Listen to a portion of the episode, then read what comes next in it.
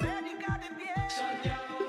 Histórica fue la participación de la delegación mexicana en los Juegos Panamericanos de Santiago de Chile 2023 que concluyeron el pasado domingo y que marcaron una antesala a los Juegos Olímpicos de París 2024. México obtuvo en total 142 medallas, firmando su mejor actuación en la historia de la justa deportiva, ya que 52 de las preseas fueron de oro, 38 de plata y 52 de bronce. Sin embargo, de forma casi inexplicable la titular de la CONADE Ana Gabriela Guevara, hace un par de días propuso al presidente Andrés Manuel López Obrador destinar los estímulos que prometió a los atletas a los damnificados que dejó el huracán Otis en Guerrero. Durante la ceremonia de banderamiento de la delegación mexicana, el presidente prometió que al regreso de su participación en la edición de Chile, los atletas contarían con beneficios económicos. Yo mandé una tarjeta al presidente con la posibilidad de que, derivado de lo que está pasando en Acapulco, se pueda exentar el, recurso,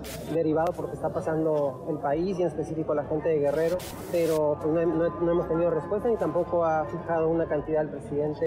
No es la primera vez que la ex velocista y medallista olímpica se encuentra en medio de la polémica, ya que hace algunos meses fue señalada por los mismos deportistas de negar el apoyo para que acudieran algunas competencias internacionales internacionales, por lo que tuvieron que recurrir a un plan B para recaudar recursos principalmente deportistas de disciplinas acuáticas. Por ejemplo, los clavadistas Diego Valleza y Andrés Villarreal, quienes fueron a Tokio 2020, decidieron abrir su cuenta de OnlyFans, plataforma de contenido erótico me ven pues en traje de baño, todos me ven en traje de baño, mi deporte es en traje de baño, pues o sea, como que el, el, cuerpo es lo más natural del mundo, o sea, no estoy promocionando sustancias prohibidas, simplemente pues es tu cuerpo entrenado y ya es todo. Mientras que el también clavadista Yairo Campo rifó su vehículo para costear su participación en el Campeonato Mundial en Japón. Por su parte, Kevin Berlín, quien por cierto logró un oro en los Panamericanos de Santiago de Chile, se puso a vender café para tener recursos rumbo a París 2024.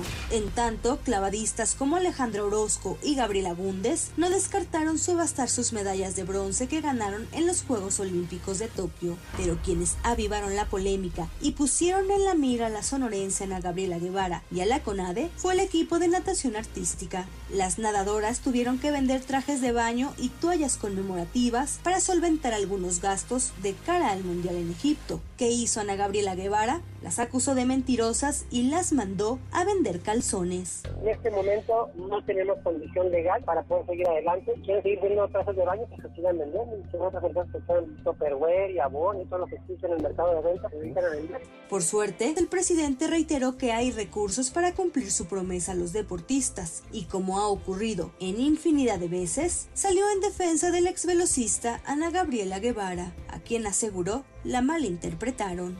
Yo creo que la malinterpretaron, sí hay para entregarles y mañana nos vamos a, poner de acuerdo para hacer las cuentas. Pero sí, felicidades. Para la primera emisión de MBS Noticias, Tiana Alcaraz.